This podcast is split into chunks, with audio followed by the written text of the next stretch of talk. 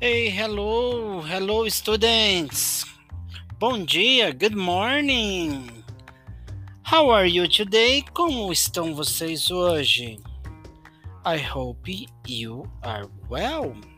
Então espero que vocês estejam bem. So, remember last week, last week we did some soccer skill about shoots on target. So right now we are going to do the same, okay? Five minutes, it's enough, okay? Shoot some target for five minutes.